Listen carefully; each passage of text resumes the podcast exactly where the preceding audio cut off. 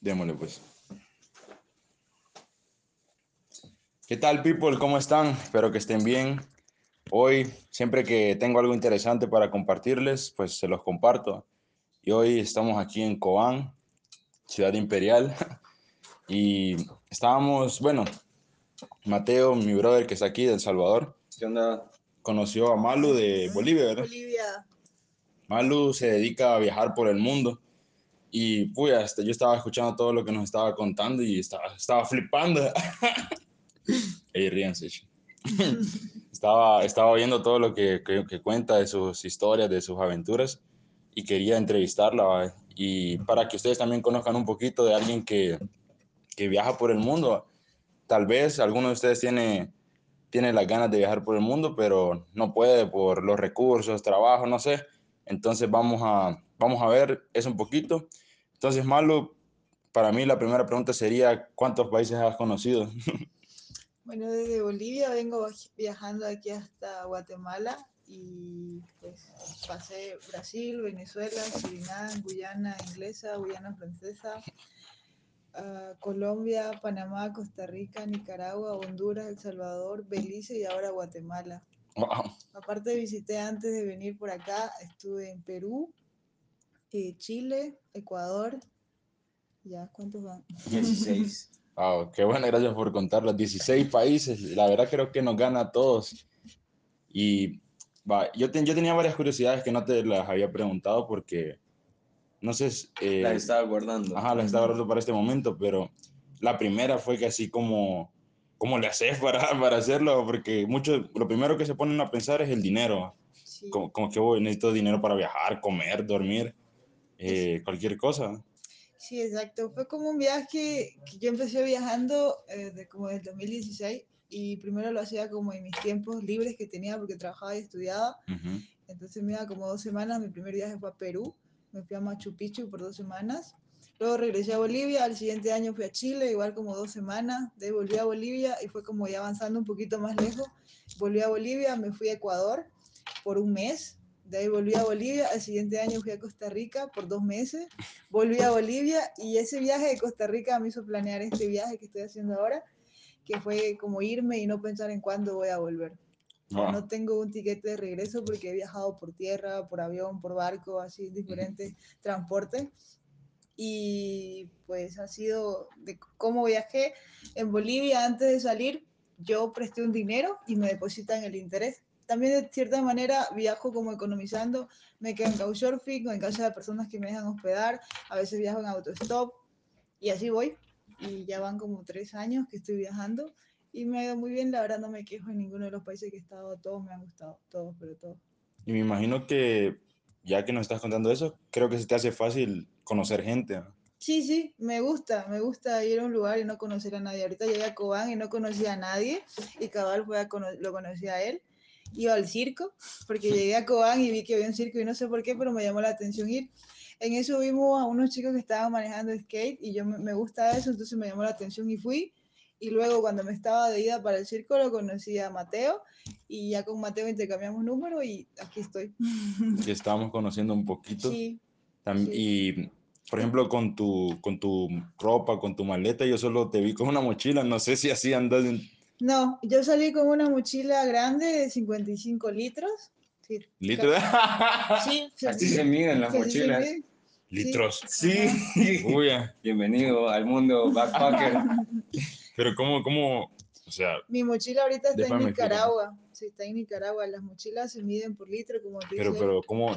Yo sinceramente nunca había escuchado eso. Es Porque, que lo que hacen es que lo que entra le ponen agua y ven la cantidad de agua que le entra a la mochila. Entonces, la mía le entra 55 litros en total de toda la mochila. Las mochilas de 70, de 80 70. litros, que son más grandes. Entonces, la mía yo salí con una de 55 que para mí es grande, pero como chica, ¿no? Por si llueve, por si hace frío, por si esto, por si el otro. Yo cargaba casi 20 kilos en mi mochila, en mi espalda. Hola. Y ahorita solo cargo una mochilita pequeña, la que me vieron, y solo es eso.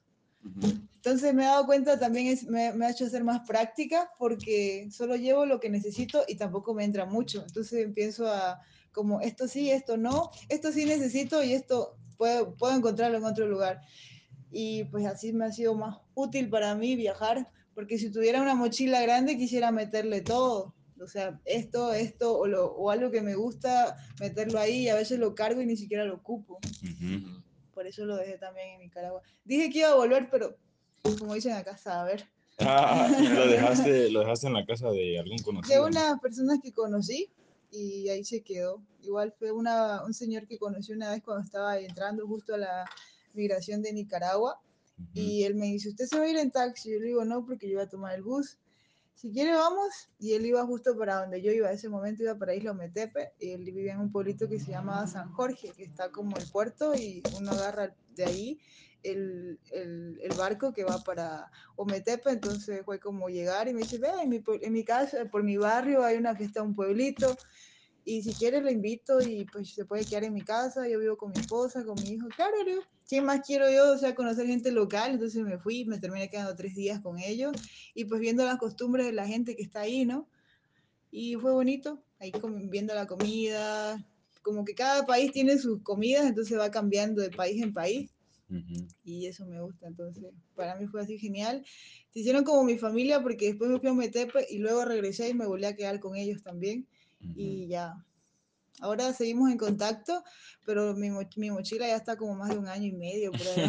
Wow, ya no has podido regresar. ya no regresé ya y no sé si voy a regresar por aquí, voy, de aquí voy para México. Y, y en medio de todo eso, yo me imagino, eh, obviamente hay buenas historias, pero nunca has tenido así como un mal triple, decimos nosotros, algo que, que ha- haya pasado, pues una mala experiencia, porque viajando, en- Sí, sí, en- uno se imagina lo peor viajando, Sí. pero la verdad, mi- las únicas veces que me han asaltado han sido tres y han sido en Bolivia. en tu país, En país. chistoso. Fuera de, fuera de Bolivia nunca me han robado, nunca me han intentado violar, nunca me han hecho nada malo y las cosas malas que me han pasado han sido mi culpa. Como que a veces he sido muy descuidada o no he visto mucho por mi integridad, diría, porque he pasado frío en lugares por ir a un volcán, digamos, o por caminar en un lugar que está lloviendo y me voy caminando igual, digamos, sigo caminando porque quiero llegar al lugar. Estaba una vez en la laguna de Lotún por Colombia y ya antes de llegar empezó a lloviznar, pero me faltaban como 10 kilómetros y estaba como en la mitad, digamos. Entonces era regresar porque estaba lloviznando o caminar como a 4.000 metros, pero yo preferí seguir porque ya dije, ya caminé un montón, no quiero regresar, entonces era como llegar ahí y luego regresar, entonces pasé frío, cuando me saqué la ropa, hasta mi ropa interior estaba mojada. Y a 4.000 metros era un frío horrible, la Oh. verdad, sí. Wow, sí, eso. Yo siempre, yo siempre he preferido el frío que el calor, pero Igual calor he pasado y así, esa- esas cosas me han hecho valorar muchas cosas también, como el agua. Una vez pasando la selva del Darién, lo que vamos entre Colombia y Panamá, yo quería ir caminando a la frontera de Puerto Valdía para de ahí tomar el barco y no agarrar una lancha que me lleva hasta ahí. Entonces intenté caminar un poco la selva del Darién y me perdí. Estuve un día durmiendo en la noche en un camping de inmigrantes eh, y pues por suerte encontré ese camping que medio lo arman los inmigrantes y ahí yo tiré mi mochila y me dormí. Me quedé sin agua y me moría de sed. O sea, Sí, lo que yo no no. tenía hambre, yo no tenía cansancio, yo tenía sed, pero una sed así horrible. Me acuerdo que me quedó una, una bolsita porque llevaba como ocho. Me la apreté y dije, mañana veré. mañana veré, dije, y al cabal al otro día encontré agua en un río y como si fuera agua bendita, yo así agradecidísima del agua, o sea, qué importante el agua. O a veces cuando tengo mucho sol, o sea, hay mucho sol y estoy caminando, vos vas a una sombra debajo de un árbol y vos decís, wow, qué rico. Y como que gracias, gracias arbolito por estar aquí. Me ha pasado así en lugares donde hay mucha calor y vos estás caminando y a una sombra, es como lo mejor y no quieres ni moverte de ahí. Como detallitos así que, que uno empieza, empieza a valorar cuando lo necesitas, ¿no? Cuando estás ahí en Claro el momento, sí. en esas circunstancias. Pero como decías, cosas malas no, no me han pasado así por gente ajena, no. La verdad, yo, siento- yo pienso que en el mundo hay más gente buena que mala, solamente que siempre lo malo es lo que más suena, digamos, lo que sale en las noticias, lo que se ve o lo que vos escuchás por experiencia de otras personas, pero las experiencias de otras personas no van a ser iguales a las tuyas.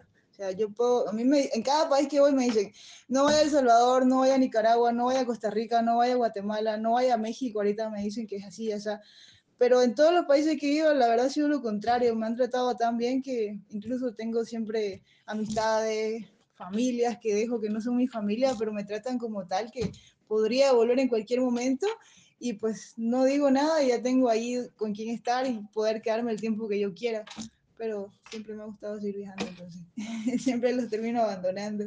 Yo, yo creo que lo tuyo es como un don para mí, así lo, así lo estoy pensando yo, un don porque, o sea, vivir todo eso yo siento que no a cualquiera, yo, yo siento que no le funcionaría a cualquiera intentarlo, pero a vos te ha funcionado, ¿por cuántos años? ¿De 2016 lo dijiste? 2018, diciembre del 2018 salí de Bolivia. Justo después de Navidad, pasé Navidad en mi casa y yo quería pasar fin de año en Brasil.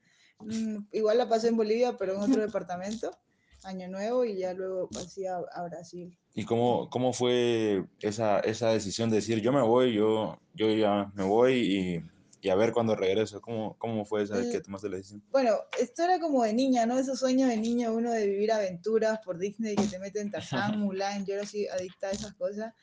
Y pues verlo también que uno ahorita con redes sociales mira y ves a gente que está en la playa, en Bolivia no tiene mar, entonces yo era así como, wow, la playa, quiero ir, quiero caminar, quiero ir a trotar, quiero ir a correr, quiero meterme, quiero ver el mar. Entonces lo miraba tanto que lo soñaba, o ir a la selva, o meterme en un barco, o subir una montaña y ver los paisajes, cosa que en mi país no lo hice. Sí conozco Bolivia, pero la verdad que conozco más otros países que mi mismo país, porque antes sí viajaba dentro de Bolivia, pero lo hacía como con tours. Entonces es muy diferente hacerlo con un tour, hacerlo tú. Eh, cuando tú vas, vos, vas tus horarios, vos ves tus horarios, eh, no tenés alguien que te esté como presionando con el tema de tiempo, entonces puedes quedarte si querés y si podés, o si no te vas. Me ha pasado así experiencia donde en Bolivia tuve un tour que éramos como 70 personas al Salar de Uyuni, que es lo más turístico de Bolivia, y cuando llegamos ahí nos daban cinco minutos para estar en un lugar, para tomar fotos y todo, porque éramos tanto que bajaban de los carros, cada, cada carro tiene como 6, 7 personas, y entonces hasta el trayecto que pasen todas las personas, otras se demoraban, otras iban más rápido, otras iban más lejos, entonces por eso nos daban cinco minutos. Casi era solo bajar y subir otra vez. Suban y otra, al otro punto y lo mismo. Cinco minutos o diez minutos nos daban y era todo rápido, entonces uno no de cierta manera no lo, no lo disfruta tanto, porque sabes que tenés que irte, porque si no te dejan y el desierto de sal de Bolivia es un desierto así enorme y te quedas ahí, te perdés o te morís de frío. Sí, sí, sí, obviamente no es lo mismo estar viajando por su con alguien que te esté diciendo, ya, ya nos vamos, va, apúrate, y ni Sí. siquiera he visto la mitad. En- Y Ujú. también nos estabas comentando que en, en esos viajes te agarró la pandemia. Sí, yo la pasé la pandemia en Nicaragua, eh, Toda, toda. toda la pandemia, ¿Cuántos porque todos meses los países, ocho meses, Ocho meses. salí de Costa Rica y, y pues era entre quedarme en Costa Rica o ir a Nicaragua. En Costa Rica porque he viajado, tengo amistades y podría quedarme, podía quedarme, pero quería seguir viendo qué había más allá, entonces dije, vamos a ver qué pasa. Y me fui a Nicaragua y la verdad fue lo mejor. fue lo mejor porque la pasé en una isla.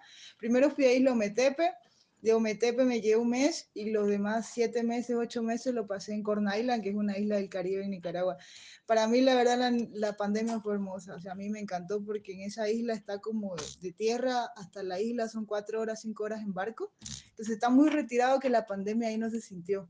Sí bajó el turismo, sí no había trabajo de nada, pero la isla era tan bendita que tenía aguacate, tenía mazapán, como le dicen acá, o fruta de pan, coco, el pescado del mar, solamente era comprar detalles, tal vez arroz, frijol y cositas así, y ya estaba, digamos. O sea, no había tanta necesidad o tanta carencia en la isla porque había una bendición de frutas y de ciertos tubérculos más que sembraban maíz, eh, yuca, y la gente ahí como es chiquita se ayudaba entre sí, si tal vez alguien tenía menos, pues le llevaban cierta donación o así, porque eran pocos, todos se colaboran.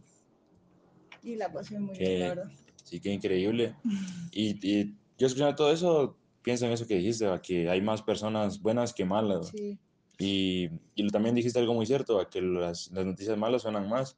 Y yo sé eso porque yo, yo he estudiado ciencias de la comunicación y tenía una, un curso que se llamaba géneros periodísticos y hablábamos de las noticias, cómo construir una noticia Y, y muchas veces nosotros nos preguntamos por qué, por qué solo noticias de que matan a, a tal persona, matan a tantas personas, accidente y no sé dónde, solo noticias así. Nunca vemos eh, un doctor salva a, a las personas del accidente de morir, nunca vemos eso. Y justo, justo nos dijo el maestro, esas no son noticias porque, por ejemplo, este ejemplo del doctor, ¿va? si el doctor salva a personas, no es noticia porque es su trabajo, es simplemente su trabajo. O otra cosa, hacen cosas buenas, simplemente son sus trabajos o su deber. Y las noticias siempre van a alimentar el morbo, siempre van, a, siempre van por lo amarillismo. Entonces, tenemos ese estigma de, puchica, voy a viajar, voy solo, no tengo tanto dinero, ¿cómo le voy a hacer? Y, y hablando de eso, también ahorita que fuimos a cenar, vi que también sacaste tus, tus quetzales, o sea, también tenés Ah, moneda sí, local. ya, ya manejo moneda local. La verdad que desde que llegué a Guate o he empezado a viajar, he aprendido a hacer las conversiones, ¿no? Que no es tan difícil. O siempre tener eh, dinero de Guatemala y también cargar aparte, depende de tu tarjeta, pero siempre como cargar el mínimo por si te roban, igual siempre hay que ser como precavido, de cierta manera. Sí, pero en esos viajes en los países no, no buscas alguna forma de trabajar, de generar ingresos o no. no Ahora que estuve en, en, en Panajachel me quedé ya como, ahorita estoy en, tuve un accidente en bicicleta aquí en Antigua, bajando en una bicicleta, iba muy rápido y me caí de la bicicleta, entonces no estuve sin trabajar, pero me di cuenta que quedándome en un solo lugar siento a gastar más, tengo que gastar más, entonces ahí sí estuve como trabajando con unas amistades y luego solo eso, la verdad. Como he tenido la ayuda también, de cierta manera, sin necesitar así como de algo urgente o me pasó algo, mi familia que, que no apoya lo que hago, pero sí me apoyaría si me pasa algo, ¿no? Así, con la familia. Esa, ese es un buen punto. ¿A qué, qué dicen tus papás o No tus les hermanos? gusta. Mi papá y mi mamá piensan que, pier- bueno, dicen que pierdo el tiempo. Y pues hablando con ellos he tratado de hacerles entender que para ellos tal vez sea que pierdo el tiempo, pero para mí no. Y pues cada persona lo va a ver desde su punto de vista. Ustedes pueden decir que sí. Eh, yo terminé la carrera de nutrición y dietética y eso es lo que a mi mamá le molesta un poco porque dice, para eso estudiaste, para irte, no estás ejerciendo, no estás trabajando, eh, solo estás perdiendo el tiempo y pues yo no le veo mucho su lógica porque ella lo ve a su punto de vista, pero no puede hablar por mí, digamos, y yo no voy a hacer también lo que ella me diga porque ya soy grande y pues no quiero seguir lo que la sociedad nos dice que hagamos. Por un tiempo lo hice porque así es, ¿no? Porque así nos Te- crían. nos, nos crían así, estudiar, el colegio, universidad, luego tenés tu pareja, te casas, consigues un trabajo fijo, eh, vacacionás cada, cada que podés y vivís en, esa, en ese círculo, ¿no? Vivís en ese círculo y cuando salís de ahí te das cuenta que no es así la vida. O para todos no, no puede ser así. Hay algunos que se escapan y se dan cuenta de eso. Eso me decía un amigo en Antigua, porque antes mi sueño era vivir en la ciudad donde vivo, pero en un departamento, tener un carro, irme de fiesta todos los fines de semana con amigos aquí y allá. Y ahora mi sueño es vivir en una montaña. ha cambiado mucho. Quisiera vivir eh, de manera autosuficiente, cultivar mis alimentos, de cierta manera hacer como cabañas y también rentarlas, ya sé en dónde, Nicaragua. Me gusta mucho Nicaragua. Y pues vivir así, como de cierta manera alejado del mundo, pero a la vez en el mundo, ¿no? Porque quiero vivir en una montaña. Entonces, cuando yo quiera o me apetezca, bajo, socializo con la gente, pero no todo el tiempo, ¿no? Sí, sí, definitivamente no todos, o sea, es que toda la- cada vida es diferente, ¿va? cada vida desea cosas diferentes Sí. y no podemos criticar a, a alguien más por lo que está haciendo, no podemos decir por qué no te has casado, por qué no tienes una casa todavía, por qué no tienes carro todavía, no podemos criticarlo ahí y estamos acostumbrados a eso, que, que y no, yo siento que no está mal, ¿va? porque yo- nuestros papás también fueron criados en ese sistema de, Sí, o tal vez ellos ni pudieron estudiar y por eso nos dicen a nosotros que estudien.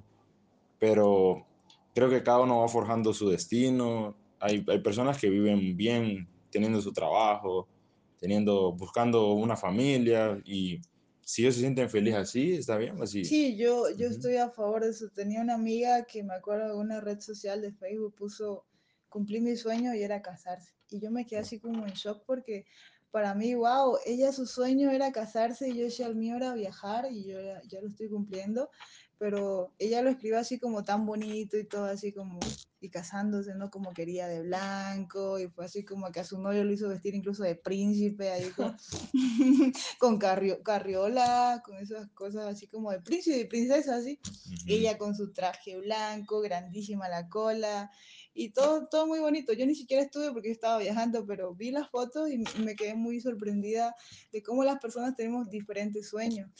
Ella es mi mejor amiga, incluso le deseo lo mejor del mundo, pero todas las personas tenemos diferentes sueños y lo vemos de diferente manera.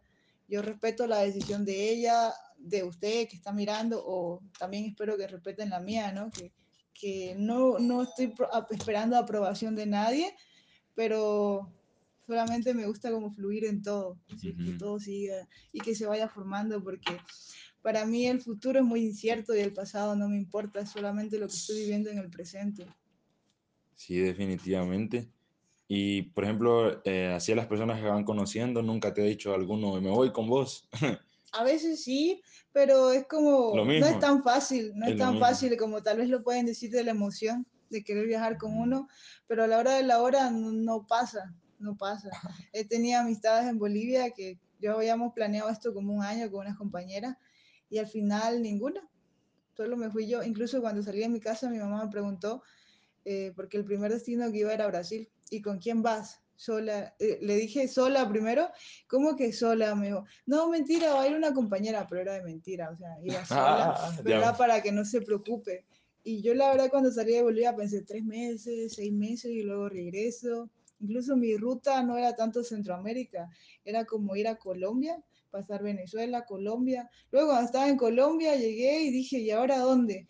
Volví a Brasil Venezuela, Brasil y me fui a conocer esos tres países de Sudamérica que pues muchas personas tienen duda, que son Guyana Inglesa, Surinam y Guyana Francesa. Son tres Antillas de Europa, pero casi nunca hablan de ellos y casi nadie visita esos lugares. Yo lo había visto, entonces quise ir allá, entonces me fui y luego cuando estaba en Surinam visité los tres lugares, los tres países, cuando estaba en Surinam y ahora qué, me vuelvo a Brasil y mi ruta era Brasil, Uruguay, Paraguay y volver a Bolivia, pero después dije, solo puedo visitar cualquier momento. Mejor me voy a Centroamérica. Entonces volví, Venezuela, Colombia y ya subí para Panamá y así iba viajando.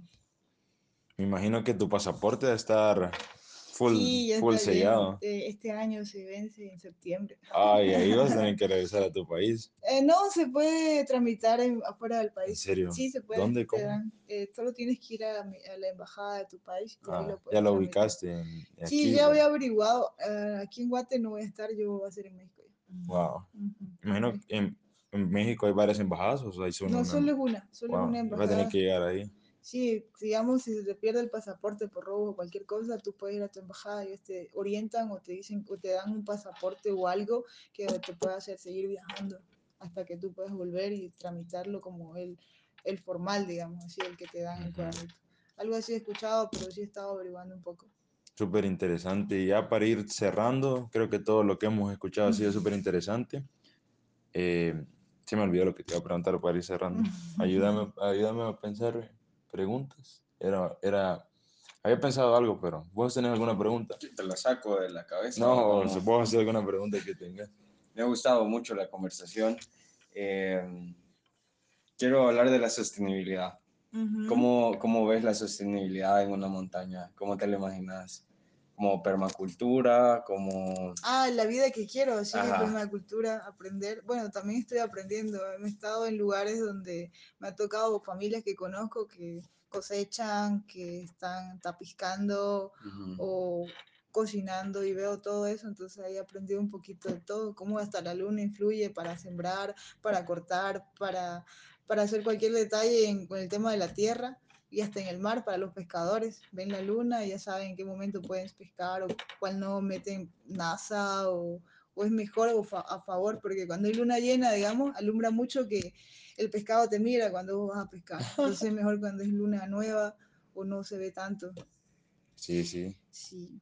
Eso de la naturaleza es interesante. ¿ah? Y aprovechamos para decirle a todos, todos los que nos están viendo que cuiden el planeta. Sí. Cultiven sus alimentos. Sí, Cuiden la tierra, no hagan- gasten tanto y no usen tanto plástico, por favor. Sí, la verdad en eso de la de reciclar al menos yo digo que está bien, pero es más que todo como no consumirlo, ¿no? Tratar de siempre tener su bolsa Su o botella. su botella, siempre estar como cargando sus cosas. Debería haber como un lugar donde uno pueda como eh, que le, que le pongan, ¿cómo sería? Este, Refiliar, como con refiliar, digamos así, para no estar usando tanto plástico, porque igual, aunque el plástico no lo botes en la basura, el plástico que tal vez agarra el basurero lo va a llevar, lo va a quemar, lo va a enterrar y de cierta manera igual contaminas el medio ambiente. Entonces, para mí es como tratar de no ocupar plástico o tratar de ser como más responsable con el plástico. Sí, ya el, el planeta ya está bien lastimado, así que, que cuídenlo y ya me recordé de la pregunta que te iba a hacer. Era experiencias así maravillosas que vos te has quedado, wow, qué increíble, qué increíble esto, no, no me lo puedo creer. Hay muchas, la verdad, pero hay una catarata que me llamó mucho la atención en Guyana Francesa, que era la Kaitup Falls. Mide 280, 265 metros de largo y 100 de, de ancho. O sea, es grandísima. Y vos mirás y la mirás y vos sos así. Sea, sos una, una hormiguita eh, con semejante calca- eh, cascada, catarata. Otro paisaje bonito que me gustaba hablando de Salvador era Conchagua. Uf, hermoso, hermoso, la verdad, Conchagua. También el volcán Charapastique arriba. Tengo un video ahí en mis redes sociales que me quedé el otro mira- día mirándolo, estaba arriba. Normalmente subo casi a todos los volcanes sola y estar en esa soledad con, ese, con, ese, con esa vista, el cráter. Muy bonito. También hay otra catarata que me gusta mucho, el Salto del Malacatuín. Increíble, yo salté a esa catarata y cuando siento el agua era caliente y vos ves la cascada Mm, y el río. Malacatiupán. Ah, eso, Malacatiupán. Eso es en El Salvador. Sí. Bueno, ni- ni- Pasa ni- por una vena volcánica, entonces todo el agua que va ahí es caliente, es Caliente. medicinal. Yo salté y yo me esperaba agua fría, la verdad no, no sabía, Mm. o sea, yo, yo miro las fotos en redes sociales, veo, veo lugares en la zona, digamos, si llego a un departamento, ahorita como Cobán ya tengo como 10 lugares que quiero visitar, entonces voy como recorriendo, si estoy cerca ya voy a la otra, y si voy, estoy cerca de la otra voy a la otra, y así, como que voy armando mi ruta, y eso pasó en El Salvador, iba armando una ruta y llegué a Salto de Malacatupán, y me gustó mucho, o sea, mucho. También tiene muchas cascadas aquí, igual Guatemala, impresionante los lugares turísticos que tiene. Y todo es cerca, me gusta mucho Centroamérica porque todo es muy cerca. Bueno, para mí que yo soy de Sudamérica, yo salir de mi, de mi, de mi país una vez viajando, digamos, para, para Perú, yo tengo que, de la ciudad donde vivo hasta la frontera con Perú son 20 horas en bus. De ahí hasta Lima, Perú son 27. Y de ahí hasta la frontera con Ecuador son 24. O sea, como tres días viajando solamente para llegar a la frontera con Ecuador. Y de ahí a Quito, Ecuador, son 14 horas. O sea, más largo. Acá, aquí es como 8 horas. O si quiero ir a un río o a la playa, 3 horas para allá. O 4 horas para allá, o para allá o para allá. Pero todo es muy cerca. Ríos, volcanes, lagos no sé, para mí muy cerca. Así que cuando me dicen cinco horas viajando, la verdad no es que sea nada, pero rápido se pasa, digamos.